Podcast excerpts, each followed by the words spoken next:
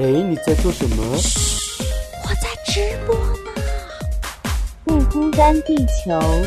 Ready Go live 我说老板呀，哎呀呀，可不可以让我有个可以完全放松的角落？这个放松的角落有许许多多弟兄姐妹披着奶茶加进火锅。现在一切都是恩典，上帝竟然说我是他拣选。Amen 你看神的慈爱无处不在，全知全能无微不至，不辛不甜不缺不败。哈利路亚。你的烦恼，我的忧伤，好像都一样。单身租房，邻里软弱，跌倒很经常。我的理想，你的盼望，相信都一样。耶稣门徒彼此相爱，左眼又左光。葡萄还有一句呀、不孤单地球，因为有你，所以我们完全不孤单。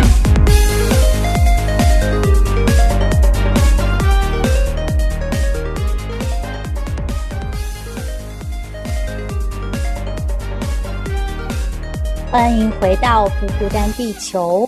今天是六月的感恩小事的板块，很开心又在这里和大家相遇。我是葡萄，大家好，我是梦圆。哎，梦圆姐啊，好开心啊！每次跟你一起主持节目的时候，嗯，我也特别开心，何其有幸啊，可以常常来这里，听到你的声音，我就觉得很治愈啊。真的太好了。真的，因为其实我最近还挺抑郁的，因为身体的不适啊，已经持续了很长一段时间，啊，然后就是每一天都在想，哇，为什么要这么痛苦的活着啊？不要吓到大家，其实我身体没有大碍，也恢复一些了。最近两天，啊，也是可以呃出去走一走啊，晒晒太阳，就感觉真的活着太好了，又可以感受到自己的身体在复苏，然后可以看到外面的这些大自然鸟语花香，感叹活着也挺好。是啊，所以我们来到今天六月份的感恩小事啊，其实说真的是挺细小的事情。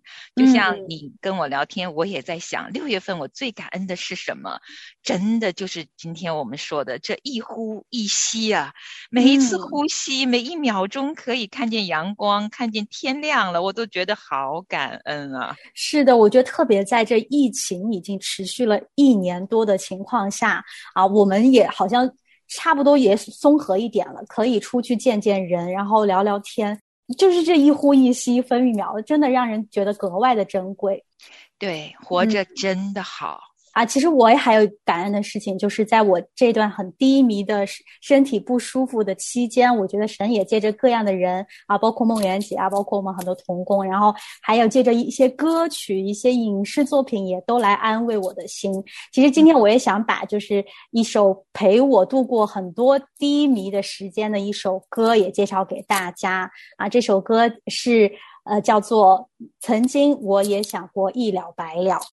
不知道大家有没有听说过这首歌？我也很想介绍给梦圆姐啊。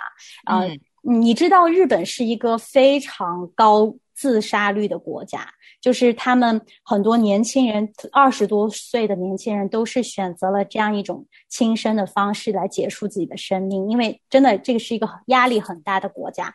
但是你知道，在二零一三年的时候，日本的死亡率却降到了历史的最低点。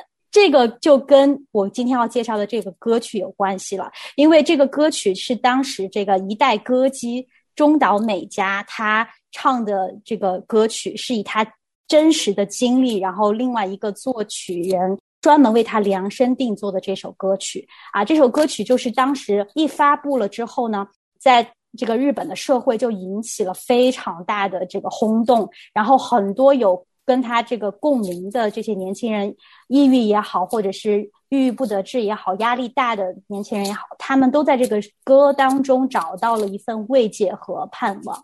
是，嗯其实我并不知道这首歌，但昨天呢，你第一次介绍给我这首歌的时候，我听了一次。其实真的，一开头我就已经潸然泪下了。是的，然后因为他这首歌之所以感人，因为他的这个歌词是完全描绘了中岛美嘉当时遇到的一个很大的挫折，如何就是最后如何走出来的啊。其实我要给大家介绍这首歌之前，要好好的介绍一下中岛美嘉的这个歌手啊，他的一段人生路。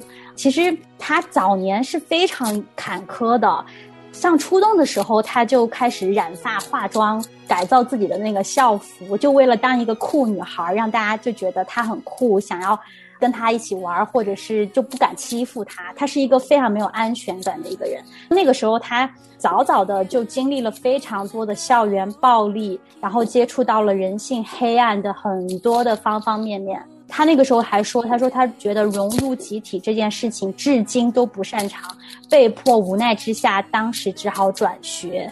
啊，那个时候他出了社会之后，也真的是去尝试过非常多的职业，非常的辛苦，在社会摸爬滚打的时候，啊，他当时还去面试过模特，啊，但是都失败了。”嗯，他的人生的转机呢，其实是在二零零一年的时候，在他朋友的建议之下呢，把自己的声音寄给了当时的索尼唱片公司，就正式开启了自己的歌坛演艺生涯。啊，很多人就形容他的歌声就是天生歌姬，所以他一出道即就是人生巅峰。他十八岁就出道了，那个时候他有得到非常好的作品来交给他演绎啊，其中有一首我相信可能。梦圆姐应应该听过，是《雪之华》，也翻译叫《雪花》，有非常多的版本，中文有很多，然后包括韩语叫《对不起，我爱你》。当时就是他一出道，加上这些好的作品。整个人就是红遍了整个日本，所以说在那个他人生最巅峰的十年，就是从他十八岁到二十八岁这十年当中，他真的出过无数多好的作品啊！但是我们就想说，这样的一个一片光明的人生，万万没有想到，就在他出道第十年，得了一种很可怕的病啊，叫做咽鼓管。异常开放症听起来就是一个学名，特别难懂啊。它解释起来就是很简单，它其实要靠自己的声带震动才能感受到声音了，就没有办法听到外界的声音，除非是他用手或者是什么感官去触摸感受那个震动，他才知道哦，原来这个地方是有声音的。所以说到他的耳朵其实是完全失聪了。你想，对于一个歌姬，一个一代歌姬来说，这是。多么致命的打击！然后他当时就到处去找啊医治啊，找怎么样方法可以治愈这个病，甚至还远赴美国去找到那种专家去给他看诊，结果最后得到的答案都是无法治愈，啊，这么糟糕。对，就这个病是无法治愈的，就可能会缓解，但是没有办法治愈。啊，结果他最后就真的是他不愿意放弃自己唱歌的这样一个他生命的热情所在，所以说他后来就变得只能靠摸自己的声带来感感受自己唱的歌，然后又用脚来踏。踏出一个个节奏，提醒自己节奏在哪里。他没有办法听到伴奏，所以说他的现场都变成只能用嗓子去唱歌。你知道，其实歌手其实都是用这个我们所谓的甘甜发声嘛，就是不能要太，不然如如果只用嗓子唱，就是会对声带有非常大的损伤。但是他那个时候只能用声带，因为只有这样他能感受到自己在发声。所以说后来他的声音就变得非常的沙哑。整个跟原来的那个甜美的声线就丝毫没有任何关系了，就变成一个很奇怪的声音啊！很多人就给他评价，就说他唱歌变成鬼哭狼嚎。嗯，你想象一下，就是对他的这个打击是非常非常的大的。所以说，在他二零一一年重新又复出的时候，他真的是有两年就陷入了很低谷，直接从最人生的巅峰一下子就跌到最低谷。一开始是万人瞩目，就是所有人都喜爱，突然一夜之间就变到过街老鼠一样。因为有人就会说他是啊，依靠自己的什么原来吃老本呐，就是说很难听的话去伤害他。在二零一一年复出之后，有一个。创作人就因为知道他的这样一段故事，然后写了一首歌。这首歌其实就是叫这个我们今天要介绍的《曾经我也想过一了百了》，来送给他，让他来啊演唱。当时他就在二零一三年录了这张单曲，并且发布啊。这张歌曲就真的是里面的很多的歌词，包括。呃，他说到，呃，我曾经想过一了百了，我也想过要好好的振作起来，但我都知道，我都知道，但是啊，我做不到，就是那种非常非常绝望，因为是无力感。他不是说通过自己努力可以去扭转，好像也不是通过谁的帮助可以去改变的一个现状，好像那种无力和无奈，真的是让人会想到啊、我就这样吧，一了百了吧，就离开这个世界吧。是我嗯能懂他的情绪。我觉得我们说这么多，不如就先让大家来听一听这个中岛美嘉，她有一次在现场的音乐会为大家演唱，用生命演唱的这个版本的《我曾经也想过一了百了》。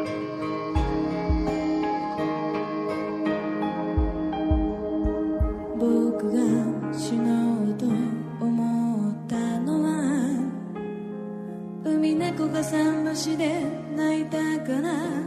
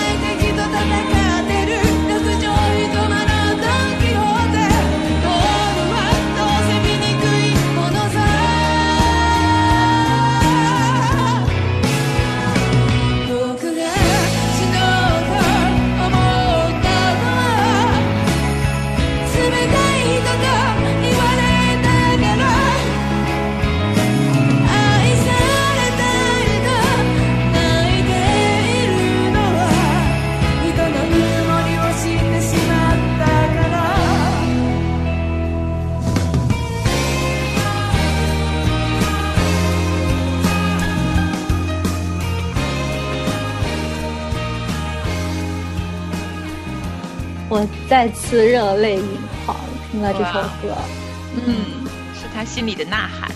是，刚才不知道大家有没有注意到，它中间有一句歌词是真的就像嘶吼一般的唱出来。他说：“我知道，我都知道，可是啊，就是在这个之前，他是说，如果想要有所改变，现在必须要行动，就是去。他知道他自己好像已经陷入这个是泥沼了，他没有办法出来。但是他说：我知道，我都知道，可是啊，就是谁来帮我？我不知道怎么出来啊。当然，他还有很多其他的歌词，我就想请梦圆姐帮我们来嗯念一下中文的这个翻译啊，也很美。”就从头我们念一大段吧。嗯，这歌词真的写的挺美的。嗯。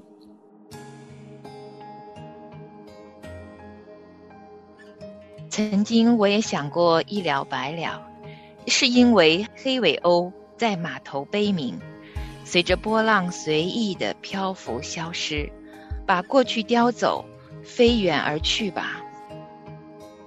曾经我也想过一了百了。是因为生日时杏花盛开，在阳光散下树梢间，就这样睡着。昆虫的残骸是否也会变为尘土呢？薄荷塘渔港的灯塔，生锈的拱桥，废弃的自行车，站在木造车前的火炉前，心中却没有想要往哪儿去。今天就跟昨天一样，如果明天想要有所改变，现在就必须有所行动。我知道，我都知道，可是啊，曾经我也想过一了百了，是因为心中空了一块，感觉不满足而哭泣的原因，一定是因为心中渴望着丰富充实啊。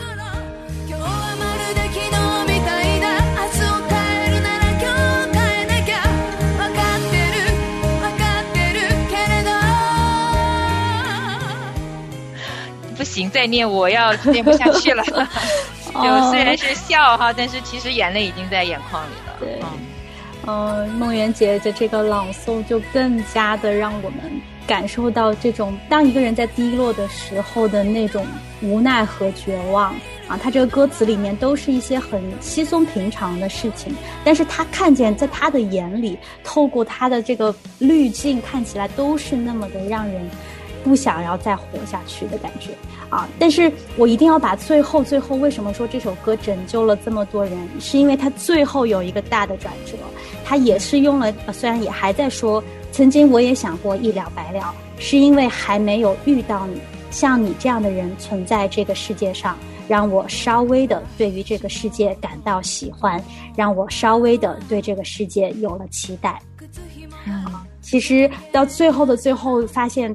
应该是有人付出了关怀，付出了陪伴，让他感受到了一个爱的存在，然后他又终于挺过了这一段，连就是弯下身系个鞋带都会觉得不想去系的这样的一段低迷的日子。对，真的是低迷的日子，我。无法想象他是怎么度过那么一个晚上的。是的，然后刚才这首歌呢，其实我要着重要跟大家说一下，可能有人听着觉得，诶，怎么拍子也挺乱的，然后呃，声音也不优美，也不优雅。啊，甚至是很多地方也有走调，但是这个现场的版本被很多人誉为是中岛美嘉人生的最最巅峰的一次演唱，因为他的情感真的是非常的丰沛啊。他当时在这个演出的中途呢，是来回在踱步，靠着他的脚啊来这个打拍子，然后呢，他也俯下身去摸这个他地上的一个音响，去感受音响的震动。看到一个留言就说。间奏的时候会关灯，入歌的时候会给他灯光提醒他来入歌。啊，很多人就下面说，嗯，他们就看到自己的一生，就是虽然好像没有他这么戏剧化，但是很多人都有这样的低迷。甚至我还看到过一个留言，他说他自己当时是患了癌症。然后化疗的副作用痛到无法下床，甚至连喝水都吐，他却没有哭。他说：“呃，那个时候他就想着是一了百了算了，就是感觉给家人也。”带来很多的负担，嗯，他后来就慢慢的明白过来。他说要找喜欢的事情做，吃喜欢的食物，平淡的跟朋友说目前的情况，啊，然后大家说我很乐观，这样很好，我必须保持乐观，不然偶尔一拥而上的悲观会将我淹没。啊，下雨后天空会出现彩虹，希望今天哭过的眼泪让我人生接下来的脚步更加坚定。谢谢这首歌让我大哭，我会努力的活过每一天。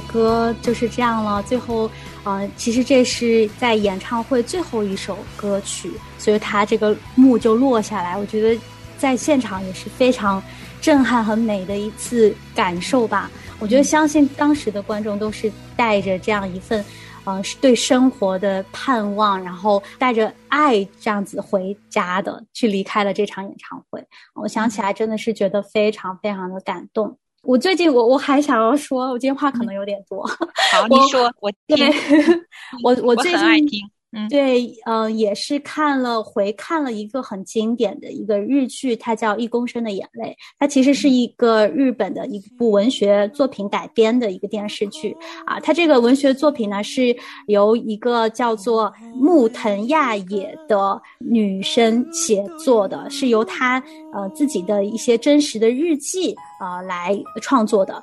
木藤亚也他是一个患有呃骨髓小脑变异症的这样的一个我们常说的叫渐冻人啊，其实像霍金啊，我们知道的名人里面，就是他就是患这样一个病，就是他大脑是清醒的，但是他的脑呃脑部已经完全无法支配自己所有的。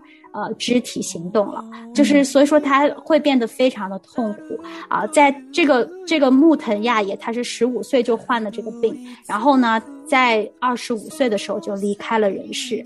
在这十年之间，他每一天都用自己已经没有办法动的双手，坚持记下自己的感受。然后他写了非常非常多的呃一些诗歌啊、呃，来鼓励自己。当然，这些后来我们也知道是鼓励到了日本，甚至是全世界非常非常多呃在疾病当中或者是在艰难当中、苦难当中的一些人。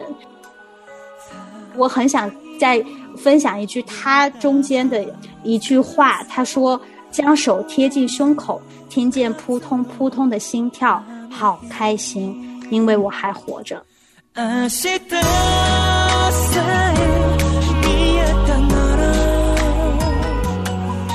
这是摘自他诗里面的一句话。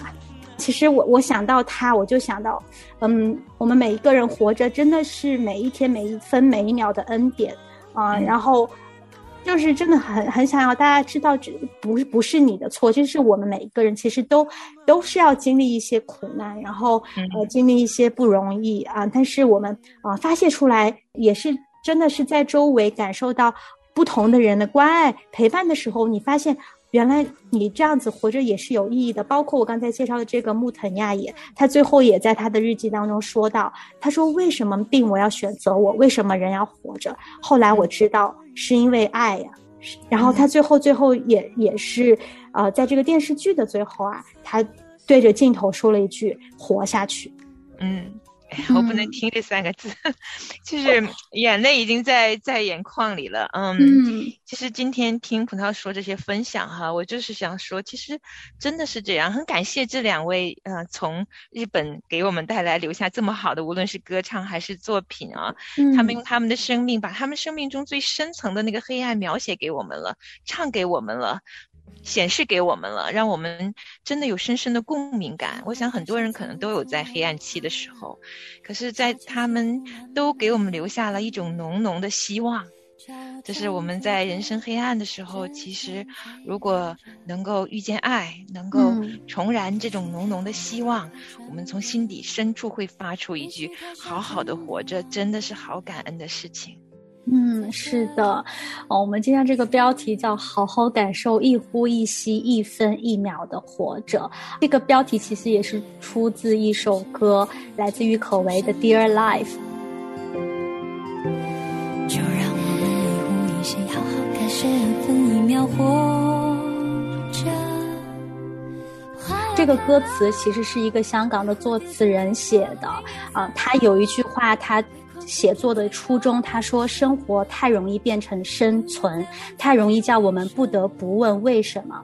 永恒的问题，也许答案就在一刻，单纯的感受到自身与天地万物的存在，好好的呼吸，好好的拥有这一刻，也许就是生命的答案。啊，所以说。我们在这片尾也要把郁可唯的这首非常有治愈力的一首歌，叫做《亲爱的生活》（Dear Life），也送给我们的听众朋友们啊！希望大家真的是好好的去感受我们生活当中一一草一花一呼一吸，好好的活着。嗯，阿门。永远在问自己为什么？笑了，被你的眼迷着，你要哭了，为我的美皱着，亲爱的，永远都有自己，亲爱的。雪花飘下，匆匆融化了，沙丘起伏，慢慢夷平了，叫我专注的看着天在亮着。也许太多太快转变了，也许太少真的忘不了，在这一刻有属于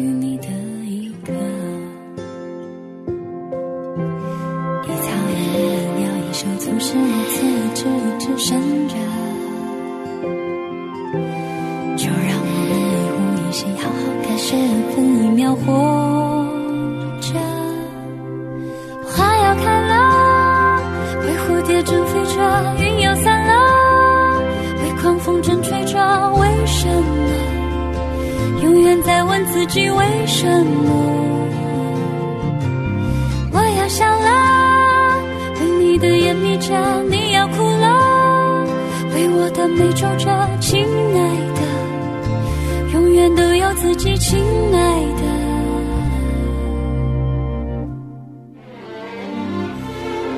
闪过日子灰暗了，雷声响过世界沉默了，叫你惊讶的听着心在跳着，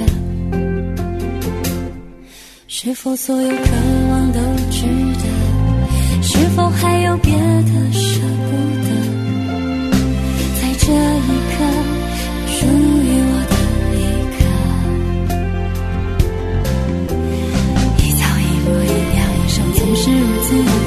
直一